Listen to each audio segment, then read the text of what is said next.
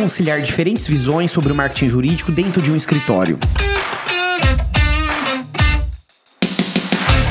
Começa o episódio de hoje, na abertura da 19 temporada do Juridicast, com uma afirmação importante. Não existe marketing jurídico sem advogados. Qualquer especialista em marketing jurídico precisa de advogados e advogadas para definir e esclarecer as estratégias da banca, para produzir ou aprovar um conteúdo, ou ainda para fechar um negócio com um cliente. Se por um lado o marketing em uma banca jurídica tem uma plena dependência dos advogados, por outro, como conciliar opiniões, às vezes divergentes, entre sócios e advogados sobre a temática do marketing. Eu sou Leandro Ramos e esse é o Juridicast, seu podcast de marketing jurídico. Para debatermos as diferentes visões que podem existir entre advogados de uma mesma banca sobre o marketing do escritório, tenho o prazer de receber mais uma vez no Juridicast a Marcela Prado, que é gerente de marketing no CGM Advogados. Marcela, seja mais uma vez bem-vinda ao Juridicast. Olá, Leandro, muito obrigada por mais esse convite. É o meu terceiro podcast, na verdade. Sim. É muito bom estar aqui de novo e recomendo a todos que estão ouvindo pela primeira vez o Juridicast, que ouçam os episódios passados, já são quatro anos de episódio, traz muitas visões não só sobre marketing jurídico, mas também sobre gestão de escritórios. E esse é um tema realmente muito importante. Eu já estou há 12 anos no mercado do marketing jurídico e eu tenho visto que o mercado está se profissionalizando, mas esse ainda é um tema crucial. Concordo com você que não existe o marketing jurídico sem o advogado, não só pelos temas que você levantou, mas também porque é o advogado que está na linha de frente. Sim. É ele que está indo ao cliente, ele que está sentindo o mercado, ele que participa das reuniões em associações ou dos grandes eventos como do IBA ou do INTA, né, para quem é da, da área de, de marcas e patentes. Então, é ele que está realmente sentindo o mercado na linha de frente. Então, não existe nós fazermos o nosso papel sem ter os advogados. Legal, Marcela. E se por um lado não existe marketing jurídico sem o advogado, por outro, tem uma pergunta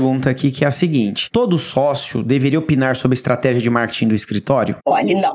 para ser muito sincera, não. Principalmente porque se você pegar uma banca que tem muitos sócios, pior ainda, né? Porque Tá. você acaba não tendo norte definido, porque um consenso nunca existe. Principalmente porque isso envolve questões pessoais, às vezes questões estéticas, né? A nossa profissão, infelizmente, ela é uma profissão de humanas, ela não é uma profissão de exatas. Então, para você se valer das suas opiniões, é muito mais difícil você se basear em números. Existem métricas, mas existe muita coisa intangível também, abstrata. Então, tem profissionais que não estão preparados para opinar sobre o tema. Então, eu acho que não, porque não vai existir esse consenso e vai- acabar fugindo da estratégia. Né? O escritório tem que ter uma estratégia e tem que ter alguém que dê a palavra final. Você falou de consenso, Marcela, e você acha que a tomada de decisão em marketing por consenso, ela não é muito efetiva, então? É que eu acho que nunca vai ter um consenso unânime. Tá. Então, Por exemplo, você pega uma banca de médio porte que tenha 20 sócios. Dificilmente os 20 vão concordar plenamente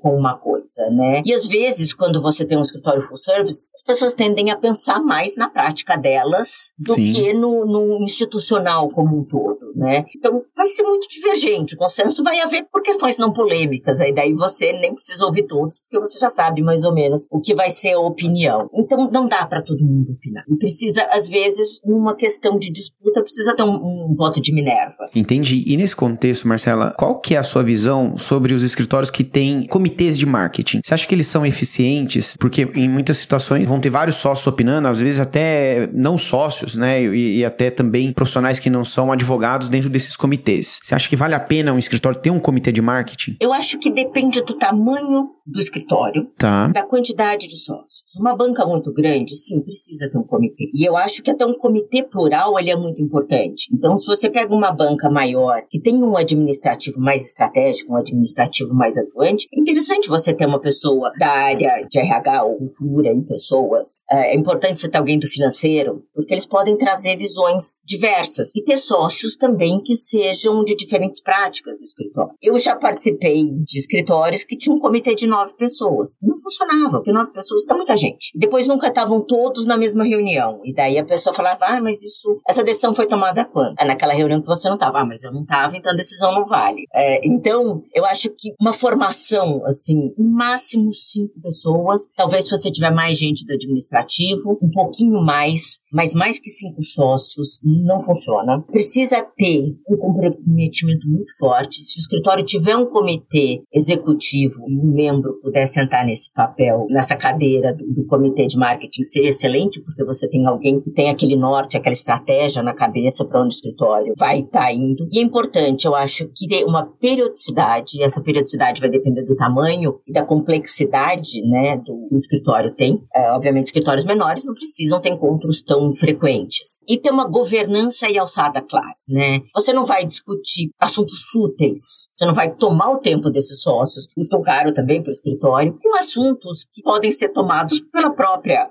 ou daí depende muito, né? Em estruturas hoje é cada vez mais comum você ter um COO ou um CEO que não é, você tem um managing partner que é um sócio, mas você tem alguém bastante sênior que cuida da administração. Então essa pessoa toma as decisões do dia a dia. Quando o gerente ou diretor de marketing não tem alçada suficiente, você tem que levar para esse comitê assuntos realmente relevantes, assuntos estratégicos. E às vezes uma disputa ou outra, né, que você precisa que seja apaziguada, você acaba levando também para o comitê. E aí, nesse contexto, sendo um pouco mais específico, Marcela, quais assuntos você acha que deveriam ser pautas desses comitês de marketing e também temas que eventualmente poderiam ser evitados nesses comitês? Eu acho que ter sempre uma pauta clara, né? Então, supostamente, tá. se você tem uma reunião mensal, então toda primeira terça-feira do mês às 10 horas, então todo mundo sabe que sempre a primeira terça-feira do mês às 10 horas tem essa reunião e a pauta já é clara, né? A pauta já é enviada com antecedência, uma sugestão, se algum dos membros quiser sugerir mais algum algum assunto para pauta, mas sempre assuntos estratégicos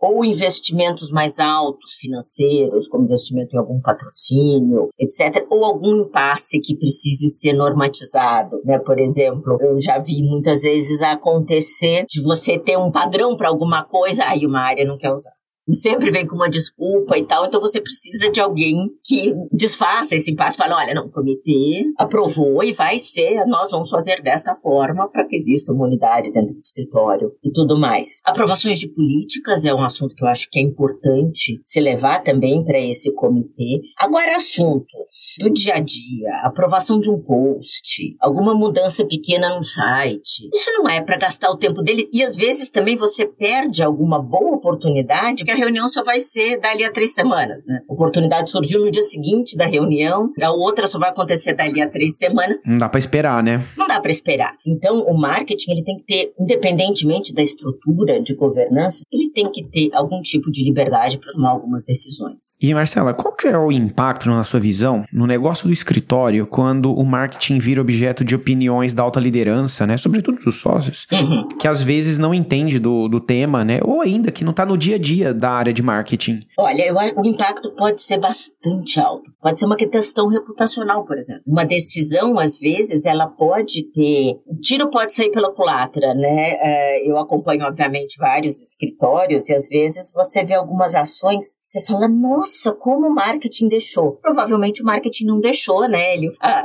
a decisão foi imposta. Você fala, isso vai dar besteira, tenho certeza que vai dar besteira. E dá besteira, né? Então, uma decisão mal tomada pode ter o impacto financeiro, por exemplo, do investimento mal feito e que a direção ou o managing partner ou o comitê não ouviu a opinião do marketing e botou dinheiro em algo que não vai ter retorno. Pode ter um, uma, um impacto em perda de mercado também. E às vezes, principalmente com redes sociais, as comunicações estão cada vez mais delicadas e eu acho que você tem que pensar muito antes de, de mostrar a cara para o mercado, né? Você tem que avaliar todas as consequências que aquilo pode trazer. Então, às vezes, um post aparentemente inocente, você ali pode ter alguma coisa subliminar que pode impactar uma perda de participação de mercado, né? Algum segmento de cliente, algum cliente expressivo não goste daquilo que você falou você pode ter uma perda. Até coisas mais banais de você copiar alguém e isso ficar muito claro né, na sua comunicação que aquilo foi um copy-cola. Interessante. Na sua visão, Marcela, quais são os equívocos mais comuns que você observa entre advogados, especialmente entre os sócios, sobre marketing jurídico? Eu acho que, primeiro, por um lado, uh, né, nesses meus 12 anos de carreira, eu vi o marketing amadurecer muito. Quando eu entrei, só as grandes bancas tinham uma área de marketing e hoje a gente vê escritórios fora do eixo de Rio São Paulo, escritórios menores. Eu acho isso muito rico. Porque isso traz uma profissionalização para o mercado. Os outros escritórios também veem esse movimento, também o crescimento de muitas agências especializadas em marketing jurídico. É muito. E daí eu aqui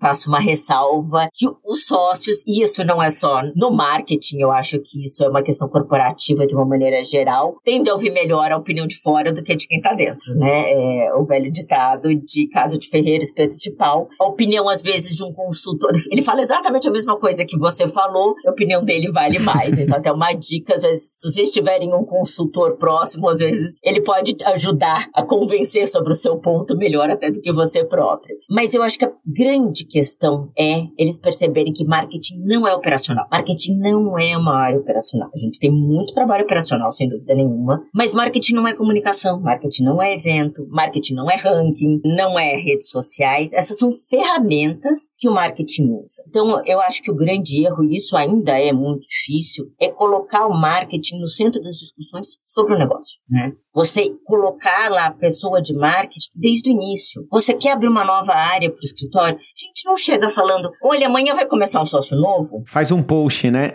Faz um post, copia o CV dele antes que o escritório anterior tire o CV do ar. Não, você tem que chegar e pôr o marketing e falar, olha, a gente está pensando em abrir essa área. Vamos fazer um estudo de mercado? Eu sei que os sócios fazem isso, é um investimento alto, eles fazem um tipo de preparação, mas envolva o marketing, porque o marketing tem uma outra visão. O marketing pode trazer inputs muito importantes. E às vezes até questão reputacional, eu já vi acontecer de sócios entrarem em escritórios que não tinham nada a ver com a cultura daquele escritório. E daí aquilo não deu certo. Quer dizer, se o marketing, se a área de pessoas tivesse sido envolvida desde o começo, você ia fazer uma pesquisa sobre a pessoa e falou, olha, tá, o cara, ele tem uma carteira fantástica, ele vai trazer dividendos, ele não combina com o estilo de escritório. Ele vem de uma outra cultura né? Então, ainda eles terem essa confiança no profissional de marketing, de pôr a pessoa sentada desde o início das discussões do negócio, né? Então, eu acho que isso faz muita diferença. Um outro que, que é muito comum, que eu já falei anteriormente, é copiar a concorrência. Falar, ah, mas o escritório X fez, vamos fazer também.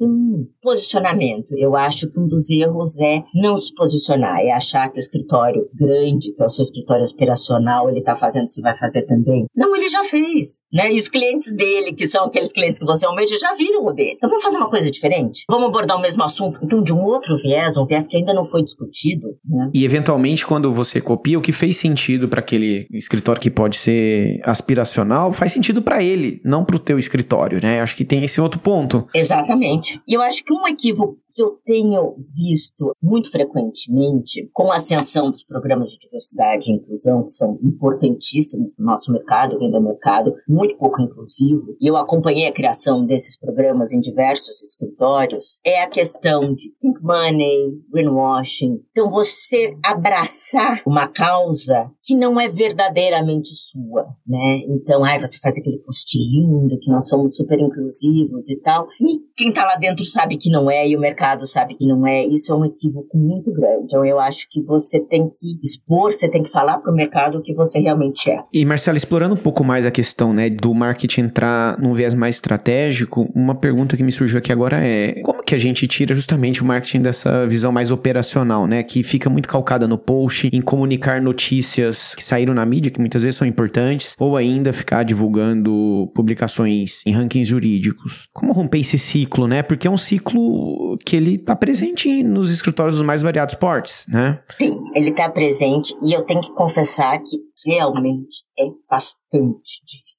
Eu acho que você tem que começar pequeno, né? Não adianta pôr o pé na porta e você se impor, pelo menos com as pessoas que eu conheço desse mercado, isso não é uma estratégia que dá certo. Eu acho que você tem que aos poucos mostrando em pequenas coisas. Então você vai sentindo aonde estão te dando abertura para você opinar e para você ser mais estratégico. Então, mostrando aos poucos, olha, se a gente fizesse isso assim. Uma coisa que eu acho que dá muito certo é você se aliar a alguns sócios, às vezes são sócios mais novos que entraram na sociedade há pouco tempo, ou associados sêniores que estão almejando ir para a sociedade, que são pessoas que estudaram mais recentemente e tal, e têm um conhecimento maior da área de marketing, você se aliar a essas pessoas no sentido meio de me ajuda a te ajudar, né? Eu ajudo você a aparecer mais para a sociedade, para o mercado e você me ajuda a ser mais estratégico. Você faz um pequeno projeto com aquela pessoa, daí você vai mostrando resultados, você aconselha no desenvolvimento de negócios estratégicos. Daí vamos desenvolver sua carteira de clientes, o que, que você tem aqui, o que, que eu posso ajudar, quais mercados dentro do seu perfil você pode atacar, olha, vai visitar essa empresa, visitar aquela. Pelo exemplo, você consegue, eu acho convencer melhor os outros stakeholders. Acho que uma boa dica. E, Marcela, por outro lado, a gente também tem advogados e sócios que ainda não acreditam muito no marketing, né? Uhum. Então, o que, que você recomenda para explicar a importância e a eficácia né, do marketing jurídico para advogados que podem ser céticos ou ainda até mal informados sobre o assunto? Olha, eu acho que depende muito do perfil do advogado. Se a pessoa tem um perfil mais analítico, né, de repente alguém da área e tal, dados você apresenta dados, né?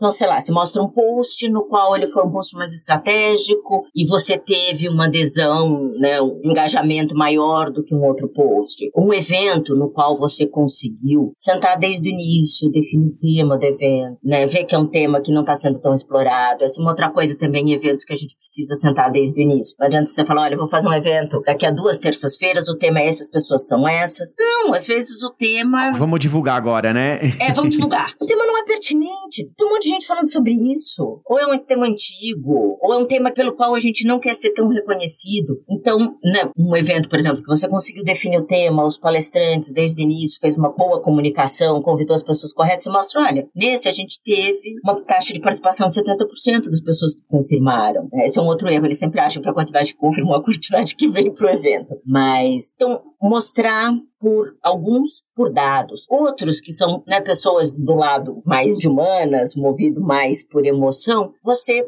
trazer histórias, né? Até vender por um storytelling de como ele pode melhorar. Eu acho que sempre se oferecer para ajudá-lo e mostrando daí, né, como você pode ajudar e como você pode tirar uma carga das costas dele. E uma coisa que eu gosto muito de falar, ela, sua hora custa tanto. A minha custa um terço da sua hora, a minha hora de trabalho. Acho que até bem menos, dependendo do escritório. Mas, então, de, desde que eu faço isso, eu faço isso melhor do que você, né? E você tá livre para debitar a hora do cliente ou para prospectar, etc. Então, e tem uns lá, e algumas figurinhas nunca vão ser convencidas, infelizmente, isso em todos, é como aquela curva de aceitação de inovação. Tem os late adapters e tem o que não vai nunca, né? Se ainda tivesse um telefone discado, ele usaria. e Marcela, a gente abriu o episódio aqui falando, né, que não existe marketing jurídico sem advogados e advogadas. E aí a questão que eu tenho é como que a gente pode promover uma cultura de colaboração entre a equipe de marketing e os advogados de um escritório? Eu acho que um pouco assim, como eu falei, né? Você mostrando aos poucos como você pode ajudar. E daí você vai ganhando seus espaços e cada vez mais vão pedindo sua ajuda em determinados momentos e vão percebendo a importância das suas opiniões. Eu acho que essa é a melhor maneira. E também isso tem muito a ver um pouco com o perfil do escritório, né? Tem escritórios que são mais colaborativos por natureza e tem escritórios que são extremamente hierarquizados, né? Mas eu vejo que existe cada vez mais a, a vontade de ter essa cultura colaborativa, de envolver mais pessoas da área administrativa também. Marcelo, nosso episódio está caminhando para o final e para a gente fechar aqui, em quais contextos você entende que a participação dos advogados, sobretudo dos sócios, é importante na elaboração da estratégia do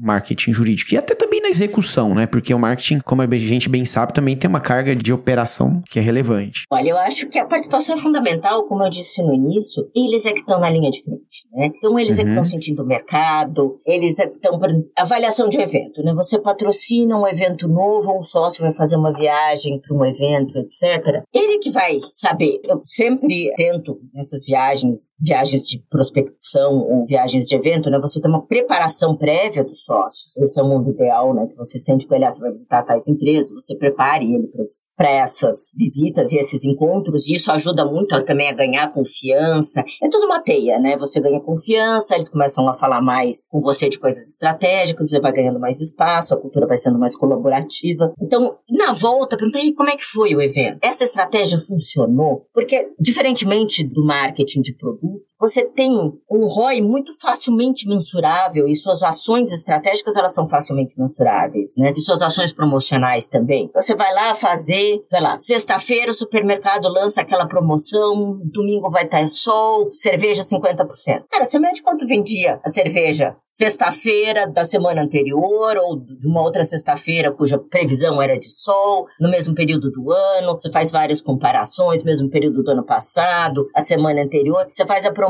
no dia seguinte, segunda-feira você mede, vendeu tanto a mais. Você sabe sua estratégia, você investiu tanto naquela estratégia comercial, encarte de jornal, barará. depois você mede, ó, investimos tanto, tivemos tanto retorno, você sabe se a ação, né, obviamente, isso é muito grosso modo, mas você sabe se a ação foi eficaz ou não. No nosso meio, não, né? Eu acho que essa é uma das grandes dificuldades do marketing B2B de maneira geral e do marketing jurídico, tem uma curva de compra, né, um shelf life muito longo. Você não tem essa mensuração. Então, você precisa saber então, como é que foi o evento. Mas você fez sua palestra, as pessoas vieram falar com você depois da palestra, quais foram as dúvidas. Então, ele é tanto propagador da estratégia, como ele é um iniciador do marketing de informações se a sua estratégia está funcionando ou não. Porque é um mercado extremamente dinâmico, o nosso, né? O que funcionou o ano passado, talvez não funcione esse ano. Então, a gente precisa ouvir e educá-los também. Ele perceber que algumas coisas a gente sabe mais do que eles e educá-los para que eles sejam esse propagador também da estratégia. Muito bom, Marcela. Eu agradeço imensamente sua participação aqui no Juridicast. Eu acho que você trouxe uma visão muito interessante sobre um tema que é importante no mercado jurídico. Muito obrigado. Eu que agradeço, agradeço aos ouvintes por mais essa oportunidade e eu acho de extrema importância essa sua iniciativa porque ela educa o mercado. E quanto mais educado o mercado tá, é melhor para todos, né? Quanto mais maduro o mercado tá, melhor para todo mundo. Com certeza. Obrigado, Marcela. Eu que agradeço.